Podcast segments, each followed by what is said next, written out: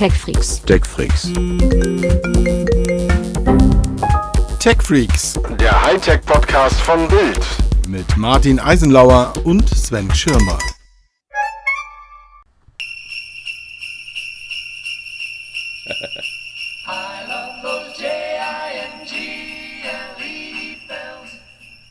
Na, hört man das? Hallo Martin. Oh mein Gott. Oh mein Hallo Gott, Martin. Sven. Es ist Weihnachten, Martin. Und hier sind die Tech Freaks. Wir sind wieder da. Nein, wir sind noch da in diesem Jahr. Eines Wir der sind letzten noch Mal. da, ja. Wir sind noch da, genau.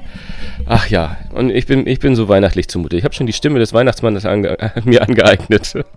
Und ich Ja, man muss äh, also auch zur Intro äh, diese Woche sagen, Sven ist krank und äh, telefoniert mit uns, glaube ich, aus dem, aus dem Bett oder so. Nee, also mehr oder äh, weniger. Aus, äh, aus, Ja. seinem, aus seinem noch, hoffentlich noch nicht Sterbebett, aber immerhin schon mal äh, Krankenlager. Und, Keine Hoffnung, äh, keine, ja, macht dir also keine Hoffnung. Hut, Hut ab dafür Na gut, wir werden ja. schon sehen, was wir davon haben. Aber sowas von. Was wollen wir denn heute überhaupt machen?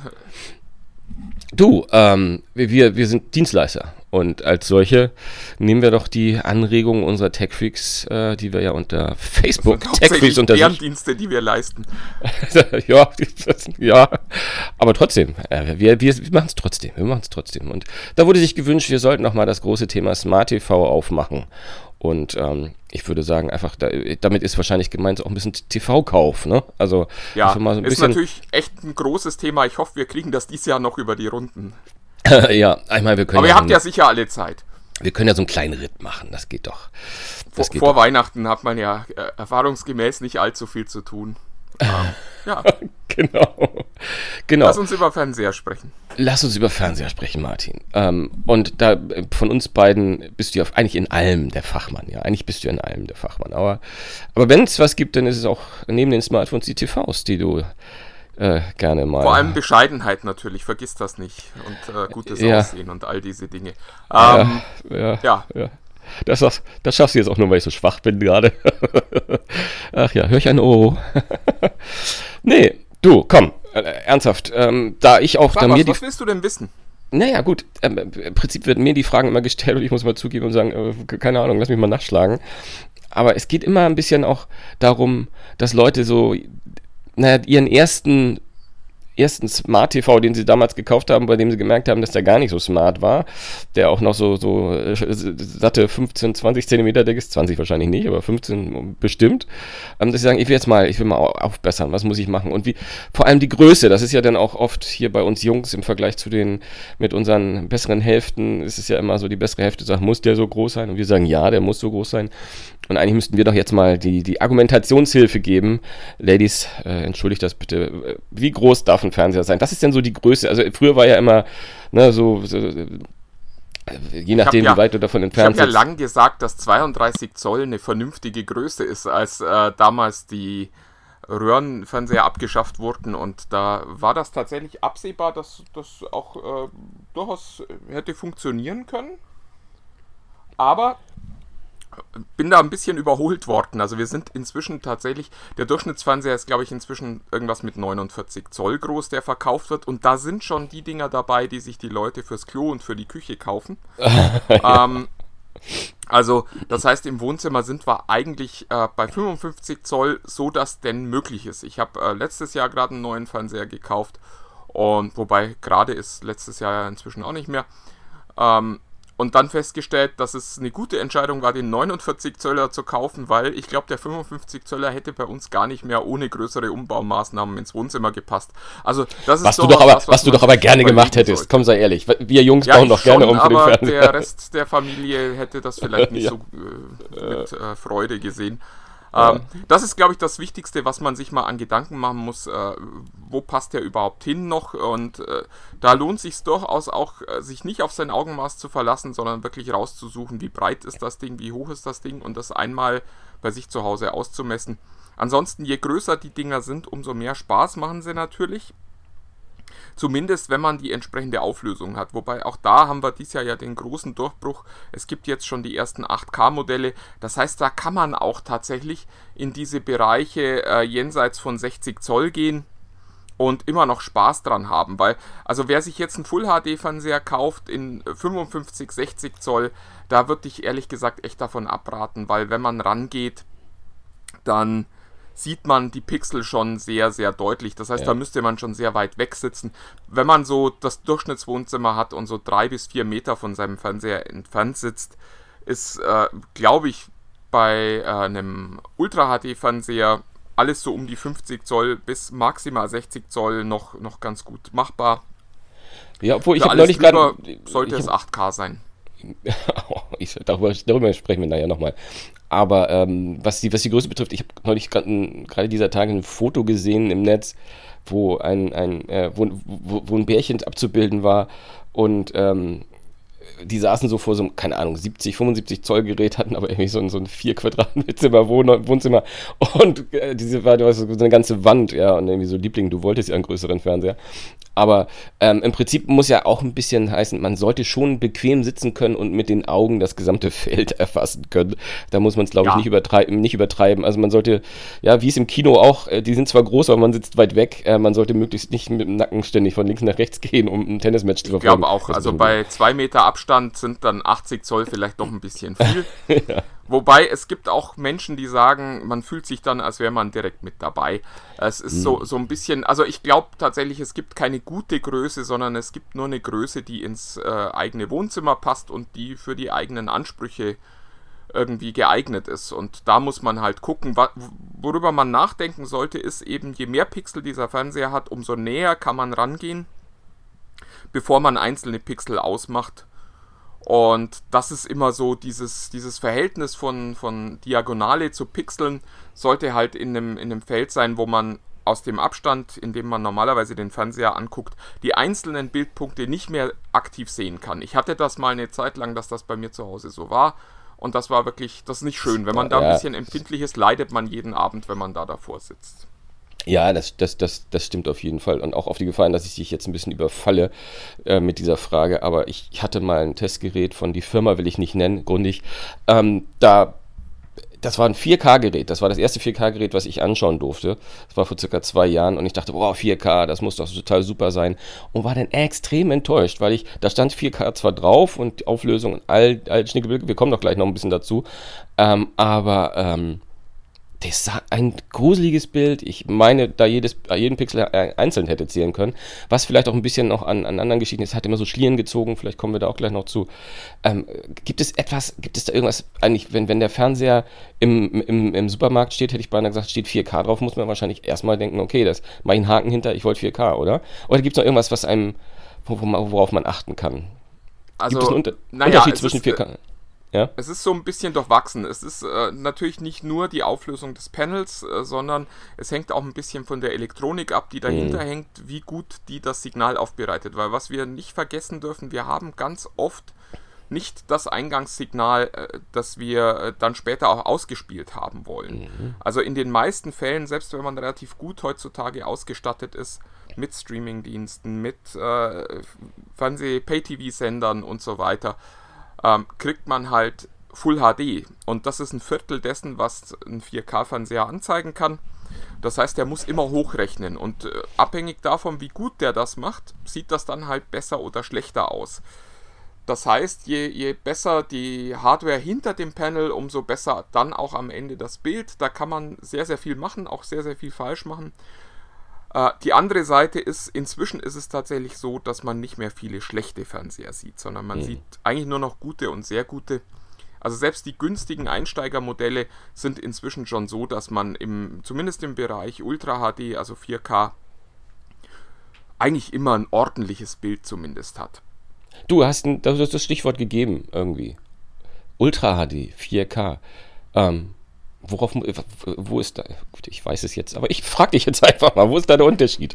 warum warum also schreiben einige Ultra HD, einige 4K, einige sogar äh, noch irgendwie Ultra HD Premium, habe ich jetzt gelesen, das habe ich noch seit langem nicht gesehen. Ähm, äh, was ist der Unterschied zwischen Ultra HD und 4K? Ähm, eigentlich ist es ganz simpel. 4K kommt aus der Videoproduktion und, und beschreibt erstmal, ja, oder Film, Filme, äh, mhm. Filmemacher benutzen das oder haben das schon viel, viel früher benutzt, als es jetzt die, die Fernsehersteller benutzen. Und das beschreibt eigentlich nur eine Auflösung, die so grob ähm, 4000 Pixel horizontal hat.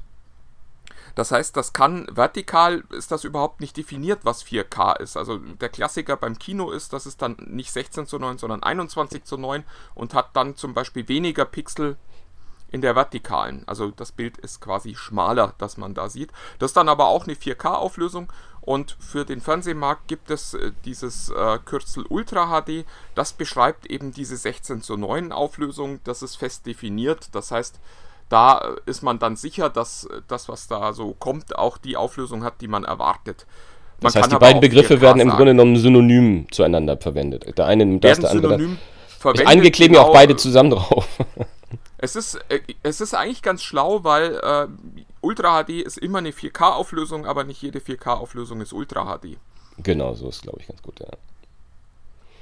Und du, du sprichst ja, und wir haben inzwischen äh, im Markt äh, drei Auflösungen, die im Panels momentan äh, verwendet werden. Das ist Full HD, ja. das ist das kleinste. Hört sich zwar mit Full nicht so an, aber ist es inzwischen. Ähm, dann gibt es Ultra HD, das sind viermal so viele Pixel auf einem Panel. Und dann gibt es noch 8K. Das sind dann nochmal viermal so viele wie bei Ultra HD. Also wer in Mathe aufgepasst hat, 16 äh, mal so viele wie ein Full HD Panel. Ja, und äh, das ist das, was es momentan im Markt so gibt. Das heißt, es gibt auch ein paar Entscheidungen, die man treffen muss, wenn man einen neuen Fernseher kauft. Ja, ja. Du hattest ah. vorhin noch äh, Ultra HD Premium angesprochen. Genau. Äh, das, das habe ich bei äh, Panasonic jetzt gerade gesehen im Vorwege dieser, dieses Podcasts, habe ich mal geguckt und das ist mir das erste Mal aufgetaucht, dieses, diesen Zusatz Premium. Ja, das ist Ultra HD mit einem, das, das mindestens HDR 10 tauglich ist. Ah, HDR ist, ist nochmal so ein, so ein eigenes Thema, da können wir eigentlich jetzt gleich drüber sprechen. Also HDR genau. steht für High Dynamic Range und bezeichnet äh, ja hohe Dynamik und, und eine, eine, sehr, sehr hohe Helligkeit des, des Panels. Die Idee des ist quasi Effekte ja. hinzukriegen, wie äh, man kommt aus dem Dunkeln in den hellen Raum und man ist tatsächlich für einen Moment geblendet, bis das Auge sich wieder an äh, diese Helligkeit gewöhnt hat. Und dazu braucht man eben äh, eigentlich 1000 Nits, sagen die Hersteller. Also das ist ein, ist ein Helligkeitswert. Äh, es gibt aber auch viele Hersteller, da steht dann HDR drauf. Der kann aber dann 1000 Nits nur mal kurz in einem Peak und nicht, nicht konstant darstellen. Deswegen gibt es da unterschiedliche Standards. Das Problem für uns Kunden momentan ist, es hat sich noch keiner so richtig durchgesetzt. Es gibt HDR Plus, es gibt äh, HDR 10, es gibt äh, dann noch äh, Dolby Vision. Und die alle machen eigentlich das gleiche, nur eben mit unterschiedlichen Parametern. Und wir, da muss man tatsächlich momentan gucken, was sich am Ende durchsetzen wird. Mhm. Und äh, die wichtige Erkenntnis, äh, nur weil der HDR unterstützt, heißt das nicht, dass man auch wirklich diese tollen Effekte, die HDR möglich macht, auch sehen kann weil es eben auch Fernseher gibt. Ich habe auch so einen zu Hause stehen, der unterstützt HDR, der kann also das Signal verarbeiten, der hat aber nicht diese, diese Helligkeit, um wirklich diese tollen Effekte hinzukriegen. Mhm. Muss das Signal denn auch HDR sein? Also muss auf der meiner Blu-ray ja. oder DVD, da muss das doch auch wahrscheinlich unterstützt werden, ne? sonst macht das ja keinen ja, Sinn. Auch das äh, muss leider äh, in HDR ankommen. Ja, ist aber äh, lustigerweise also jetzt einfacher zu äh, bekommen als jetzt zum Beispiel ein äh, natives Ultra-HD-Signal, was ja. noch wirklich relativ selten ist. HDR gibt es schon eine große Auswahl, gerade über die Streaming-Anbieter Netflix, Amazon haben das früh für sich erkannt, dass sie da ihren Kunden echten Mehrwert liefern können, wenn sie das Signal noch HDR tauglich machen. Was ja gerade so auch bei Actionfilmen immer ganz gut ist. Ne? Also eigentlich Sport ja eigentlich auch, wenn ich das äh, sehe. Also wenn ich, wenn ich dran denke, wie wenn, wenn mal im, im Stadion so die Hälfte des Feldes in, in der Sonne ist und die andere Hälfte im Schatten, da versuppen ja bis dato die, die Bilder total. Das würde HDR natürlich auch besser auflösen. HDR hilft eigentlich überall. Das ist wirklich ein Effekt. Also wenn man, wenn man jetzt die Wahl hätte, äh, inzwischen ist das nicht mehr so ein, so ein Thema, aber mhm. also wenn man die Wahl hätte, sich zwischen Ultra HD und HDR entscheiden zu müssen bei einem normal großen Full HD Fernseher, dann hätte ich tatsächlich in der Zeit, in der man diese Wahl noch hatte, eher für HDR plädiert, einfach weil man mehr davon hat. Ja.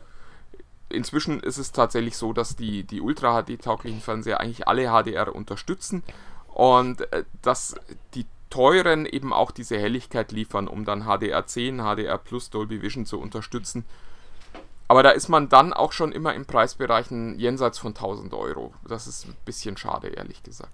Ja, aber dann kommt jetzt natürlich nahezu abschließend fast ein bisschen die, die, die Gretchenfrage, die wir immer haben irgendwie. Du hast, du hast schon ein paar, paar Anbieter genannt, aber wir hatten es ja, es war mit Full HD früher so, es war mit 3D so und all diesen 4K, äh, 2K wer bietet das an? Wo kriegen, wo, lohnt sich das überhaupt? Ich meine, es ist ja natürlich, wir leben ja in einem Land, das sozusagen ja solche Technologien möglichst spät erst in den Markt führt, wenn andere, wenn andere Leute schon sozusagen auf die nächste gehen. Ähm, aber wir leben natürlich auch in einer Zeit, wo wir nicht mehr auf die hiesigen Anbieter warten müssen. Ne? Stichwort Amazon Netflix, die du genannt hast. Also ein paar Möglichkeiten, also weil, ich meine, du hast gesagt 8K, ich meine, ich habe es auf der IFA ja auch gesehen und sogar irgendwie auch vorgestellt, die neuen Samsung-Geräte in, in, in 8K. Ähm, das es wäre dein Rat zu sagen, Leute, wenn ihr die Kohle habt, nehmt doch jetzt ein 8K-Gerät. Ähm, tut ja nicht weh und stellt auch die 4K und Full HD-Bilder nicht wirklich schlechter dar, sondern im Zweifelsfall durch Upscaling, da wollte ich dich auch nochmal fragen, äh, ein bisschen besser oder sagst du, hey, wer, wem das scheißegal ist, soll einfach jetzt ein, ich meine, 4K kann man ja gar nicht mehr aus dem, aus dem Weg gehen im Supermarkt, im Elektromarkt.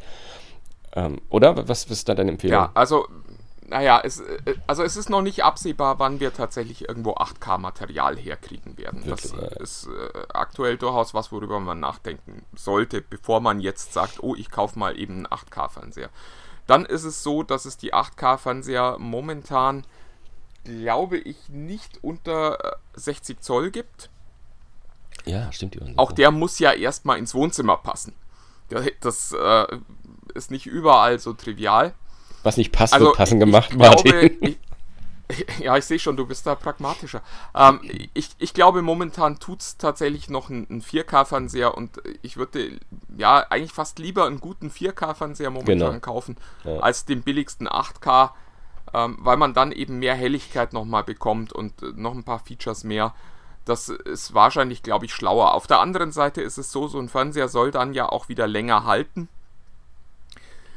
Also Nee, aber auch, auch mit dieser Überlegung. Ich würde momentan wirklich noch äh, zu Ultra HD raten und 8K nur dann nehmen, wenn man jetzt tatsächlich sagt, okay, Geld spielt keine Rolle und ich habe ein riesen Wohnzimmer, da passt das super rein. Dann warum nicht, warum dann nicht 8K kaufen? Vollkommen klar. Ja, ja. Um, ähm, Wir müssen noch äh, kurz über OLED oder.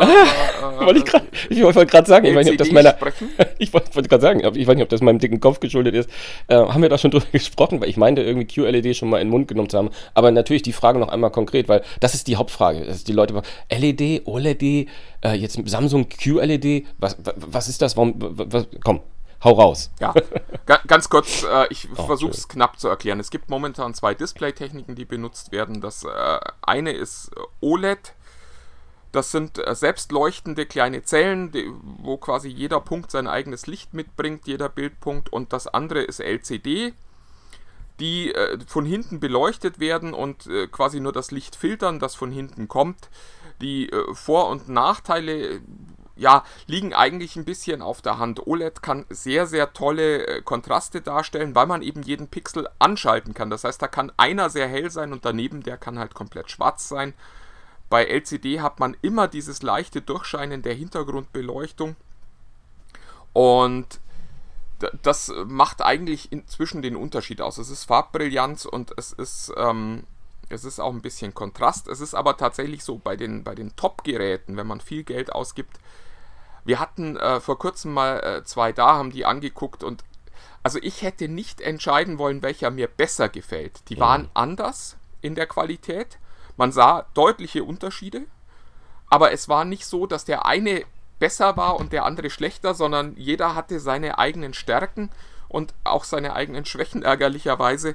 Das heißt, wenn man bereit ist, viel Geld auszugeben, lohnt es sich äh, auf jeden Fall über OLED nachzudenken. Das ist momentan noch sehr teuer. Man sollte aber auch nicht sagen, okay, ich will viel Geld ausgeben, ich kaufe jetzt automatisch einen OLED-Fernseher, sondern schaut euch auch wirklich die teuren LCD-Fernseher der anderen Hersteller noch an.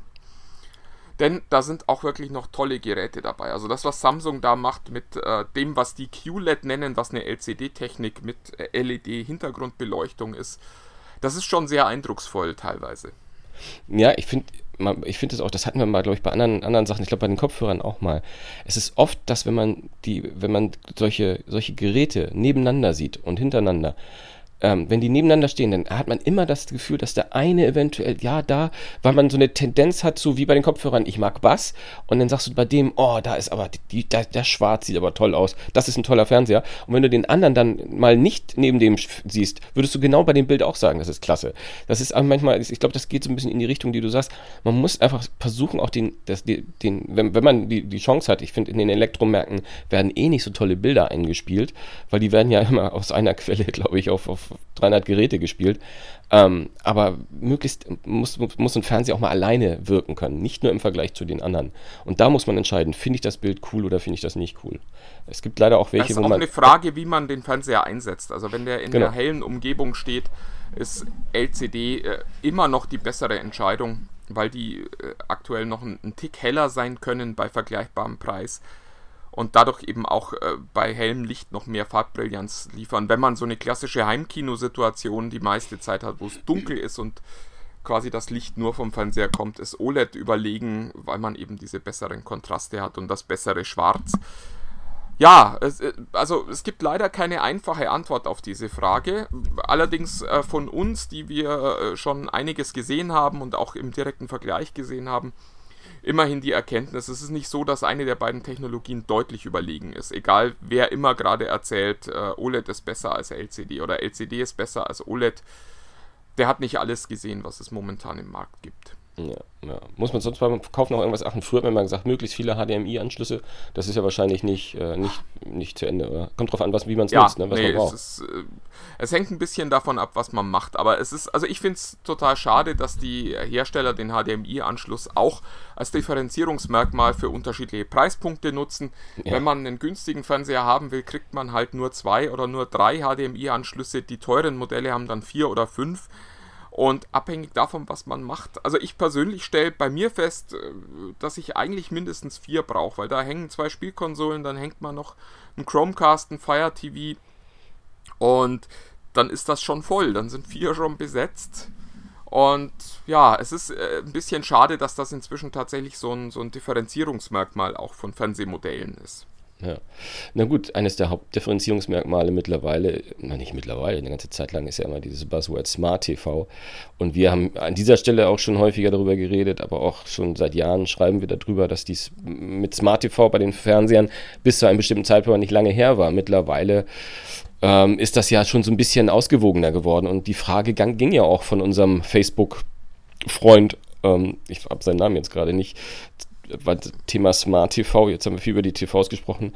Ähm, also ich nutze nach wie vor eher solche äh, TV-Boxen wie, wie Fire TV oder Apple TV, um die smarten Funktionen in meinen Fernseher zu holen und ignoriere immer noch die App Stores. Ähm, aber die aktuellen Geräte, die haben mittlerweile von sich aus schon relativ gute, äh, gute Apps, oder? Ja, es ist ein bisschen, äh, es hängt ein bisschen davon ab, äh, wie alt der Fernseher quasi ist. Die, die modernen Fernseher haben für die Ansprüche von heute eigentlich gute Smart-TV-Plattformen. Also bei äh, den meisten kann man Netflix drauf gucken, kann man Amazon Video drauf gucken, kann man Maxdome drauf gucken. Man kriegt die Mediatheken hier in Deutschland, der, der öffentlich-rechtlichen und der privaten Sender. Und also so mein erster Eindruck, als ich meinen neuen Fernseher in Betrieb genommen habe, war, oh toll, ich brauche ja diese ganzen Set-Top-Boxen nicht mehr. Und spare mir damit natürlich auch Fernbedienungen und äh, Rumgestöpsel und allen möglichen anderen Kram. Ähm, es ist ein bisschen eine Frage dessen, was man tatsächlich am Ende alles nutzen muss. Es fehlt dann doch immer wieder mal noch eine App, wenn man irgendwelche speziellen Ansprüche hat. Insofern, man kommt langfristig, glaube ich, um eine Set-Top-Box nicht herum. Äh, manchmal ist es so, wenn man den Fernseher neu hat, dann funktioniert das ganz gut. Spätestens nach ein paar Jahren fehlen dann Apps oder es wird alles zu langsam und das fühlt sich nicht mehr gut an. Und dann ist man doch wieder an dem Punkt, wo man den HDMI-Anschluss brauchen würde. Eher. Ja, stimmt, ja. Ja, ich glaube, also das war jetzt ein rundes, rundes Smart TV, äh, überhaupt TV-Paket, würde ich sagen. Also wer, ja, wer, wer Lass jetzt uns nicht mal informiert ganz ist. kurz noch über, über zwei Leichen sprechen im TV-Markt, ja. äh, nämlich einmal 3D. Also es gibt praktisch kein, kein 3D-Fernsehen mehr. Ich war neulich in einem Mediamarkt, da hatte tatsächlich, habe ich äh, so ein Gespräch mitgehört, wo tatsächlich jemand neu über 3D gesprochen hat. Ähm, die meisten Hersteller haben es tatsächlich aus ihren Fernsehern rausgenommen weil sie nicht bereit waren, das Geld noch zu bezahlen, weil die Kunden offensichtlich es nicht haben wollen. Und äh, die andere Leiche ist Curved. Das hat Samsung Das sehr lang, sehr intensiv versucht in den Markt zu drücken. Ich glaube, das ist auch ein bisschen gescheitert. Also da gibt es auch keine guten Gründe dafür. Da gibt es ein paar Momente, wo der Effekt ganz nett ist, aber eigentlich auch nur, wenn man allein ist und sehr nah am Fernseher sitzt. Mhm. Und das hat sich äh, wieder ein bisschen gegeben. Also die Fernseher sind jetzt nicht mehr krumm, sondern sind wieder gerade. Und das ist auch gut so. Das ist auch gut so, auf jeden Fall. Ja, schließen wir das Thema hier ab und kommen zu etwas, was nicht so gut ist. Ähm, und ähm, da presche ich jetzt mal vor, weil ich jetzt gerade in meinem privaten Bereich ähm, extrem weit vorgeprescht bin. Ich habe mich nämlich, keine Angst, Tech-Freaks unter sich, ich bleibe dort euch erhalten, aber ich habe noch einen privaten, privaten Facebook-Account äh, und ähm, bei dem habe ich mich jetzt zum Ende des Jahres hin bei meinen Freunden äh, und Mitstreitern dort verabschiedet, weil ähm, für ich mich. weiß gar nicht, ob das Angst ist, die man da hätte haben. Na egal. ja, ja, alles gut. Äh, aber ähm, ja, also ich, äh, ich, wir- ich meine, wir zwei sind ganz große Verfechter von, regt euch nicht immer so auf und seid nicht so ängstlich und das mit den Daten, ja, man muss die schützen und so. Aber was Facebook hat für mich jetzt ein, das hat eine, eine Qualität erreicht, eigentlich schon längst, wenn ich ganz ehrlich bin, ähm, wo ich sagen muss, okay, also zumindest auf meiner privaten Ebene möchte ich diesen Laden jetzt äh, verlassen und ich meine, das ist jetzt ja nicht Ja. mehr so, dass die alle halbe Jahr einen Skandal haben. Es, es pendelt sich ja auf jeden Monat einen so rein, oder? Ich hole äh, die Hörer, die nicht jeden Tag äh, die neuesten News lesen äh, Ja, hol mal aus rein. der digitalen Welt, mal ganz kurz noch mit ins Boot. Wir, wir hatten jetzt in der letzten Woche tatsächlich zwei neue Datenskandale. Letzten Freitagabend kam raus, dass äh, man über eine Programmierschnittstelle wohl äh, relativ lang auf äh, Fotos von, also auf private Fotos von Nutzern zugreifen konnte, auf die man eigentlich kein Recht äh, gehabt hätte, zugreifen zu können. Und jetzt die Tage kam noch raus, dass äh, große Unternehmenspartner auch auf äh, private Nachrichten im Messenger zugreifen konnten. Die sagen alle, wir haben das nie gemacht. Ich meine, was sollen sie auch sonst sagen? Ja. Aber äh, das Problem scheint, äh, also ist in meinen Augen gar nicht so sehr die Tatsache, dass es, äh, ob es genutzt wurde oder nicht, sondern es scheint äh, bei Facebook kein Bewusstsein dafür zu geben, äh, in, in der Anlage von, von Diensten, dass Datenschutz wichtig ist, sondern da wird Firmen halt Zugriff äh, gegeben und dann guckt man mal und also quasi so nach dem Prinzip, die werden das schon nicht, nicht irgendwie nutzen.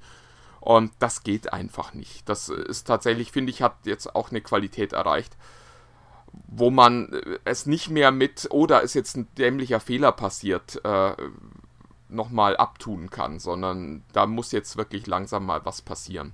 Es gibt ja auch schon viele Forderungen, die sagen, Mark Zuckerberg müsste da mal weg und der müsste mal quasi sich zurückziehen aus der Geschäftsführung und da müsste mal jemand hin, der äh, das alles neu aufstellt. Aber das wird wahrscheinlich nicht passieren, denn wie so oft, äh, wenn der Gründer selbst äh, Chef ist, dann äh, feuert er sich natürlich nicht selbst. Ja, ja, ja. Na, für mich ist jedenfalls jetzt ein Punkt erreicht, äh, wo ich sage, obwohl, ich meine, was sie geschafft haben, ist wirklich, es fällt echt schwer. Also nicht nur die Tatsache, dass, äh, klar, man, es gibt die Funktion, man kann es löschen, es bleibt natürlich trotzdem das große Fragezeichen. Ich warte dann, wenn ich es gelöscht habe, warte ich auf den Datenskandal, ne? Zehntausende Alle gelöschten Daten sind noch da. sind, sind wieder da, genau. Es ist auch, äh, du kannst das dann ja mal probieren. Ich hatte äh, einen Bekannten, der sich daraus verabschiedet hat und der dann nach äh, drei, vier Jahren reumütig zurückgekommen äh, ist und dann auch festgestellt hat, obwohl er äh, seine Daten gelöscht hatte, dass ganz viele seiner Einstellungen und seiner, seiner Likes und so noch da waren, nachdem er sich wieder neu angemeldet hatte. Also auch, auch da scheint nicht alles so zu laufen, wie man sich das wünschen würde. Und äh, ich, ich muss sagen, ich bin eigentlich, ich habe Facebook privat schon vor Jahren äh, verlassen, weil ich poste da tatsächlich gefühlt nichts Privates. Ja. Vielleicht gelegentlich mal ein Bild von meinem Hund oder so, das ich gerade lustig finde, aber es gibt bei mir tatsächlich, also ich bin auch bei sämtlichen Datenskandalen äh, relativ entspannt, weil ich mir immer denke, da, da ist tatsächlich nichts von mir, äh, was ich nicht dienstlich auch veröffentlichen würde. Die privaten Nachrichten über den Messenger sind, glaube ich, das Einzige, was, was da an privaten Daten bei mir ist. Und da ich ein relativ langweiliges Leben führe, gibt es da auch wenig, äh, worüber ich mir ernsthaft Sorgen mache. Wohl wahr. Also, das, ja, ja genau. Ja, gut. Ähm, ich, mich würde mal interessieren, wie das äh, jetzt bei uns in der, in der Gruppe so der Fall ist. Irgendwie äußert euch doch mal bei, den, bei der Facebook-Gruppe. Genau, wenn ihr euch abgemeldet sich. habt, dann sagt doch mal auf äh, TechFreaks unter sich Bescheid. Nein, aber es ist ja im Prinzip, finde ich, schon, schon sehr spannend, einfach auch zu gucken, ähm, wie sehen das andere. Also, was, also ich habe eine Welle der Sympathien bekommen erstmal, ja. Ne? Und auch dieses, oh ja, du hast so recht und ähm, aber auch andere, die dann sagen, oh, das passiert jetzt hier bei, bei, mir die ganze Zeit, das wird ja total leer hier bei Facebook. Ich befürchte, das wird es nie werden. Aber ähm, ich, mich würde interessieren, also wenn ihr, wenn ihr da Bock drauf habt, ähm, lasst uns doch auch mal bei den Techfreaks unter sich äh, darüber diskutieren, ähm, wann, wann zu viel zu viel ist. Und ich finde so eine, ähm, es, es geht ja auch primär um das, was man was man ja über Jahre hinweg auch privat, sei es der Hund, sei es die eigenen Kinder, die ich aber auch schon seit fünf, sechs Jahren, äh, da habe ich unlängst schon aufgehört, da irgendwas zu posten, was mit meinen Kindern zusammenhängt. Aber es sind ja sehr private Dinge, die man geteilt hat. Ähm, wo man ist, äh, ich meine, es ist ja, äh, ne, wo man, man, man, fliegt weg, man kommt an, man ist im Urlaub, man pustet den Strand, all solche Sachen, das ist ja alles sehr, sehr privat. Das, was wir bei den Tech Freaks unter sich machen, ist ja dann eher auf einer Ebene, die ja äh, auch, auch nicht, nicht beruflich ist, aber die ja doch dann irgendwie so ein bisschen themenorientiert ist. Das finde ich ja auch alles völlig in, Ordnung, da kann man nichts, nichts draus machen. Aber mich würde einfach mal interessieren, ob die Leute, wie die mit, ob, die, ob deren Umgang mit Facebook sich in den letzten Jahren oder vielleicht sogar in den letzten Monaten oder den letzten Tagen nochmal stark geändert hat irgendwie. Ich glaube übrigens tatsächlich, äh, dass äh, dieser, dieser Rückzug aus Facebook schon lang stattgefunden hat. Die Leute melden sich nicht ab, aber sie tun eben genau das, was du beschreibst. Sie posten dort weniger private Dinge und sind dort einfach nicht mehr so aktiv, wie, wie das vor äh, ein paar Jahren noch war, wo man das Gefühl hatte, dass da wirklich Leute ihr ganzes Leben in Facebook leben. Ja. Was mich nur wundert, ist, viele sind einfach zu Instagram umgezogen. ja, das ist in der Tat. Also gerade die Älteren, die tummeln sich alle bei, bei Instagram. Ähm, das ist wahrscheinlich die Datenbank B bei Facebook. Oder I. Ja, aber äh, Facebook ist äh, nicht äh, der einzige, der einen Datenskandal hatte. Äh, die äh, Kollegen der CT haben was äh, Spannendes berichtet, also von einem spannenden Fall berichtet. Da hat sich jemand seine Alexa-Daten schicken lassen, beziehungsweise sie runtergeladen und dann festgestellt, dass er da 1700 Aufnahmen von jemandem hatte, der nicht in seinem Haushalt wohnte, sondern der quasi ein anderer Amazon Alexa-Kunde war. Und ja, das hat äh, die CT jetzt mal aufgedeckt, hat das äh, sehr, sehr schön erzählt. Das ist unglaublich, ja. Und Amazon spricht von einem Einzelfall, aber äh, es ist, ich finde auch, da ist das Vertrauensverhältnis zu anderen Großkonzernen so gestört, dass Amazon jetzt einfach bei mir auch mal in den Topf kommt mit, das war sicher kein Einzelfall. Ja, ja, also das kann ich mir jetzt auch nicht vorstellen. Und ich meine, Gott, wie, wie haben wir diskutiert, als äh, Alexa äh, in die Welt kam, sozusagen? Ich meine, dieses offene Mikrofon, äh, das hat ja bei vielen nicht nur Pickel ausgelöst. Und äh, da werden sich viele jetzt bestätigt fühlen, dass, dass das alles nicht ganz so äh, okay sein kann, was dabei mit, mit diesen ganzen Mikrofonen bei uns im Haushalt passiert. Ähm, ja, ich hoffe, meine Frau hört nicht mit. Ah, nicht so lang. Wir sind schon über eine halbe Stunde im Podcast drin. Ich glaube, so lang nee, das halten die meisten Leute das nicht aus. Das halten, halten die einfach nie aus. Nee, aber ähm, ich, ich, mal, mal, ganz ernsthaft. Ähm, ich, ich nenne mich naiv, aber äh, dieser Bericht scheint mir ja schon auch in die Richtung zu gehen, dass in der Tat Alexa alles aufzeichnet. Also zumindest immer, wenn sie, wenn sie ihren ihren Namen hört und einen Befehl. Aber ist. das wusstest du doch, lieber Sven. Das haben wir von Anfang an geschrieben und da gibt es eine Datenbank, wo du deine ganzen äh, Aufnahmen auch abhören kannst, wo du einzelne löschen kannst, wenn du sagst, da habe ich gerade die Kinder angeschrien und Alexa ging an. also, ähm, also äh, das, das ist ja, das ist ja von Anfang an kommuniziert, finde ich. Da darf man sich jetzt nicht entrüsten. Oh nee, echt? Ich wusste das ja, nicht. Ja, nee, nee, das ist jetzt äh, Schluss jetzt hier. Also. Aber ich finde das trotzdem gemein. Nein, du hast ja auch wieder hier voll, voll recht. Ist ja gut. Man darf sich nicht beschweren. Wenn man offene Mikrofone bei sich zu Hause rumstehen lässt, dann wird da schon ja, was aufgenommen also, werden. Erzähl. Ja, dann äh, lass, uns, lass uns zu unserer äh, Tech Freaks Toplist kommen, weil ich habe ja schon gesagt, äh, ich gucke hier auf den Aufnahmezähler und äh, sind wir schon weit jenseits der 30 Minuten. Ja, aber damit sind wir, glaube ich, doch auch im Verhältnis relativ gut, finde ich. Doch, doch, doch, doch. Aber diesmal hast du dir ja eine, also eine, eine, eine, eine Top-List gewünscht, wo ich sagen musste, wie, Martin, du? Aber ja, ich freue mich Ja, drauf. also ich war total kreativ, weil wir hatten letztes Jahr ja die Wein... Äh, nicht letztes Jahr. wir hatten äh, letzte Woche die Weihnachtsfilme gemacht. Und ich dachte mir, lass uns mal Weihnachtssongs machen, weil es sind ja Klar. noch ein paar Tage und vielleicht braucht der ein oder andere noch ein bisschen glaub ich Weihnachtsfeeling oder Inspiration. Das glaube ich kaum. Aber ja, nee, ist doch wund wunderbar. Ähm, also wir machen unsere Top-Weihnachtslieder. Das ist doch sehr schön.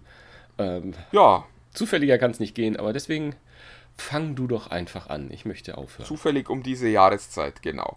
Ähm, ja, ich fange mal an mit meiner Nummer 5. Äh, ganz klassischer Weihnachtssong. Äh, oh Come All Ye Faithful. Äh, Das ist so klassisch, den kenne ich nicht mal. Doch, den kennst du, wenn du, Ja, wenn ich den höre, wenn klar, du den äh, hörst. Also Ich, ich singe das jetzt mal nicht vor, das äh, ist ein Feature, liebe Zuhörer. Schade eigentlich. Und ähm, äh, ist, ein, ist, ein, ist ein altes Volkslied, das äh, eigentlich von, von allen großen Künstlern gecovert wurde. Ich mag die Version von Nat King Cole besonders gern, der übrigens auch ein tolles Weihnachtsalbum gemacht hat. Äh, kennen die meisten wahrscheinlich nicht mehr Nat King Cole, aber äh, der kann richtig gut singen. Und gerade zu Weihnachten hat der eine schöne feierliche Stimme. Ähm, das hört ist der Papa rein. von Natalie. Mhm. Ja, Sehr schön, deine Nummer 5. Ähm, meine Nummer 5, oh, und, äh, Weihnachten bin ich, bin ich so Jar Jar Binks. Ähm, Driving Home for Christmas von, von Chris Rea. Das ist irgendwie, das ist mein, das ist das Lied, was mich irgendwie auch in der Vorweihnachtszeit, also wie Dezember angefangen hat und es kommt Driving Home for Christmas, das ist für mich immer so dieses, ah, weil es für mich auch so ausdrückt, so wie alle zusammenkommen und äh, halt, wenn man weggezogen ist, nach Hause kommt. Ich will gar nicht zu viel erzählen, ich weiß, zu viel reininterpretieren. Aber Chris Rea, der sehr viel Schmalz gemacht hat, hat und der übrigens ein begnadeter Gitarrist ist und sehr gut auch Blues und so. Aber das lässt es nur nebenbei. Ähm, ja, Driving Home for Christmas von Chris Rea mag ich sehr gerne. Ja. Ja. Meine Nummer 4 ist äh, Have Yourself a Merry Little Christmas. Ähm, auch da gibt es äh, äh, klassisches Weihnachtslied. Gibt es äh, tausende Versionen wahrscheinlich. Ähm, ich, ich bevorzuge äh, Frank Sinatra. Aber wie schon gesagt, da gibt es auch viele, viele äh, verschiedene Varianten. Man kann wahrscheinlich eine Playlist allein mit dem Lied machen. Ja. ähm, ja, meine Nummer 4, ähm, die passt gerade in die aktuelle Zeit rein, weil kleiner, kleiner Diskurs ähm, bei Netflix und Werbung auch noch kommt hinzu, läuft gerade ähm, das äh, wirklich sensationelle äh, Springsteen on Broadway, wo Bruce Springsteen ja seit ähm, knapp einem Jahr sozusagen äh, eine Broadway-Show hat, wo er zweieinhalb Stunden äh, Geschichten und Songs zum Besten gibt. Und ich äh, habe eine Schwäche für den Boss und äh, von daher musste er auch in meine Top 5 rein. Und er hat mit, äh, ich glaube zusammen mit der E Street Band seiner Zeit, Santa Claus is Coming to Town ja, gecovert. Ich weiß gar nicht. Sind, sind, werden Weihnachtssongs wirklich auch gecovert oder spielt man sie einfach? Ach, ich, ich weiß es gar nicht. Ich, ich, bin aber äh, ausnahmsweise mal deiner Meinung, finde nur, dass du ihn äh, zu niedrig auf deiner Liste hast. Bei mir ist äh, der Song nämlich die Nummer 3. Ja. Und damit äh, spiele ich den Ball gleich wieder zurück zu dir. Was ist deine Nummer 3? Meine Nummer drei, ähm, die ist ähm, meine, ja, ähm, wir haben, haben, haben so ein paar Songs, die wir spielen, wenn, wenn so sozusagen der, die Tür aufgeht und man in den Raum reingeht und den Weihnachtsbaum sieht mit den Geschenken darunter. Und ähm, der kommt nicht als erstes, da kommt ein anderer, den ich gleich spiele, aber als erstes äh, ist es White Christmas von Bing Crosby ähm, von dem ich auch ziemlich sicher bin, dass er das nicht geschrieben hat und wahrscheinlich auch nur gecovert. Aber es ist für mich das die Version von äh, White Christmas, ähm, wo ich, äh, ja, die so schön ist und diesem Bing Crosby. Ich finde einfach, das ist so eine Zeit, und das ist so, die amerikanischen Lieder sind so Liedgute, äh, sind so ein Liedgut, wo dann die Springsteen, äh, die, die Sinatras, die Bing Crosbys, die äh, Dean Martins und Sammy Davis Jr., ich finde, das passt so alles rein, so, und die haben immer, ach, das ist so herrlich. Es erinnert auch so an die Filme, die man dann auch eventuell in der Jahreszeit zum Advent immer gesehen hat. Ich meine, über die haben wir ja auch schon gesprochen. Und von daher herrlich, ja, ganz schön. Der Amerikaner freut sich halt auch ein bisschen mehr am Pathos als wir Deutschen, habe ich so das Gefühl. Drum, drum können die Weihnachten irgendwie ein bisschen besser. Zumindest äh, musikalisch. Na, das weiß ich nicht. Das weiß ich nicht. Komm, mach du. So, meine Nummer zwei, nicht von Amerikanern, sondern von Briten. Äh, die Nummer eins auch, fällt mir gerade auf. Egal. Ähm, äh, Thank God It's Christmas. Von äh, Queen. Queen hat ja gerade wieder einen Höhenflug. Ähm, vollkommen zu Recht, wie ich Aber, finde. aber was für einen, ja. Den haben wir auch mitgemacht, gemeinsam, Martin. Neulich.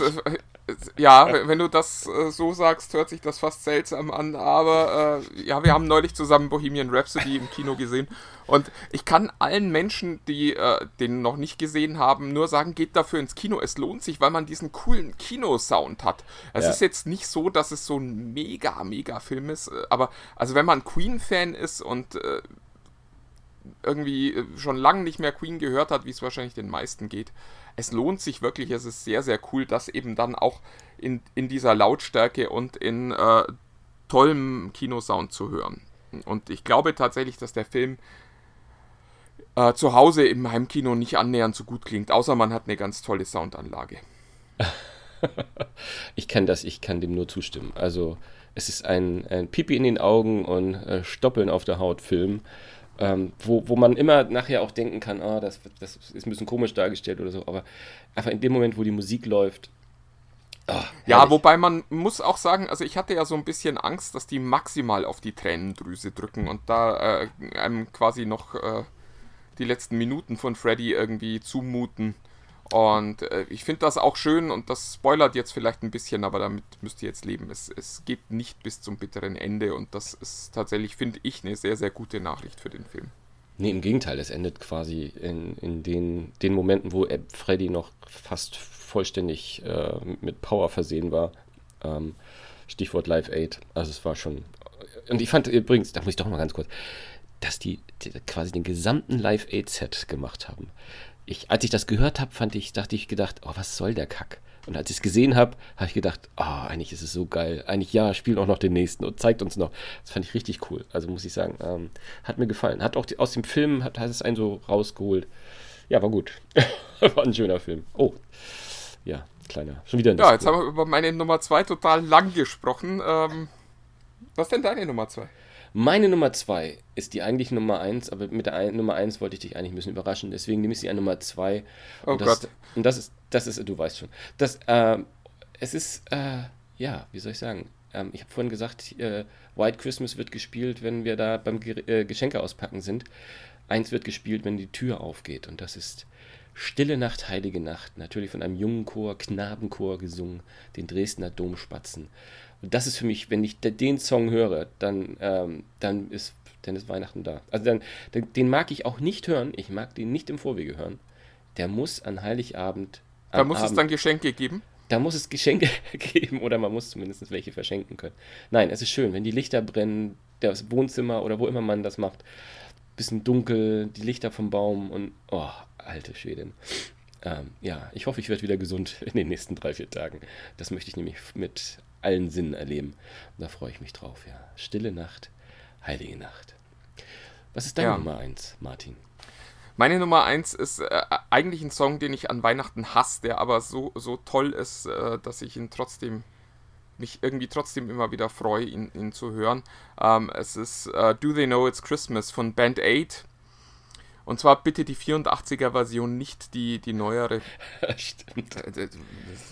Ähm, einfach deswegen, also ich, ich hasse diesen, diesen Song, weil ich es, ich finde, es ist eine Unverschämtheit, äh, in einen Weihnachtssong äh, eine Zeile zu packen, die, die da heißt, äh, die freuen sich, wenn sie nicht verhungern und wissen die überhaupt, dass es Weihnachten ist. Und äh, das größte Geschenk für die wäre überhaupt noch zu überleben.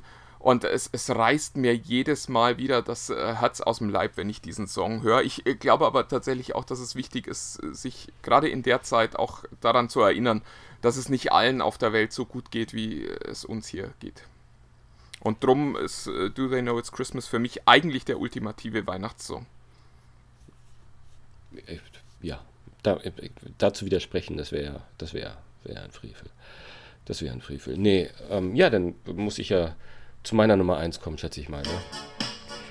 Und äh, das ist ein, ein ganz speziell für, für all jene. Ich hatte ihn dieses Jahr noch nicht gehört. Ich hatte ihn dieses Jahr noch nicht gehört. Du hast das letztes Jahr auch schon gemacht. Genau, es ist speziell für all jene, die wir uns seit den ersten im, Tagen äh, verfolgen.